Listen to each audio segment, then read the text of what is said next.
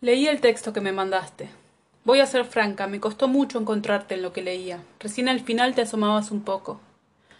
Mi lectura puede no ser objetiva, pero lo que leí ahí no es lo que esperaba. Pareces anestesiado, como si tu voz estuviese suspendida, como si vos no aparecieras en ese conjunto de textos. Lo que creo que hace fuerte tu escritura es el tono, y acá se extraña. Me parece que sos más sólido cuando escribís desde un lugar de desesperación y no desde una supuesta felicidad poco creíble. ¿Qué es lo que estás diciendo? Quizás uno tenga para decir algo recién cuando está buscando algo, como parte de la búsqueda. Por eso te digo que ahora te leo estancado, te veo forzado, no sé, como una felicidad de cartón que querés convencerte que existe escribiendo sobre ella. No sé exactamente cómo estás ni cómo te sentís, pero a tu escritura le está faltando algo, le está faltando vos.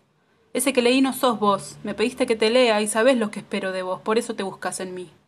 Me parece que sos consciente que antes había algo que ahora no está y no sabes bien cómo volver a ese lugar. Los dos tenemos gran capacidad para cegarnos cuando creemos que estamos bien, por eso funcionamos mejor en el caos. Intuyo que el problema igual es que estás mal, pero crees que estás bien, entonces es confuso y eso impreciso se lee en lo que escribís.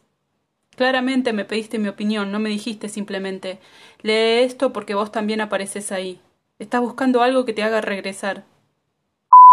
Ayer, justo cuando te leía, estaba haciendo una torta para el cumpleaños de Diego. Se me rompió un plato y me corté el dedo. Pensé que cuando comiéramos la torta me iba a acordar que me corté el dedo leyéndote y me sentí culpable. Algo parecido a una infidelidad, supongo. Pero después pensaba, yo nunca hago tortas y estaba haciendo una para cuando llegue Diego.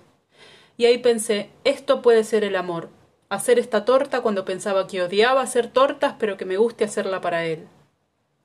¿Será que llega un momento en el que la vida se edita sola? La cuestión es que vos también te considerabas genial en aquel momento, por más que digas que no, y querés ver cómo volver ahí. Y también sé que tenés cierta expectativa en mi devolución, porque siempre existió esa gran competencia entre nosotros cuando hablábamos. Por eso hubo tanta retroalimentación también. Una competencia saludable del tipo a ver quién completa mejor la idea del otro. Tené cuidado porque la última vez que buscabas estímulo vos te quebraste una pierna y a mí me dejaron. Anoche apareciste en un sueño y yo te decía que estabas muy azul y azul quería decir viejo.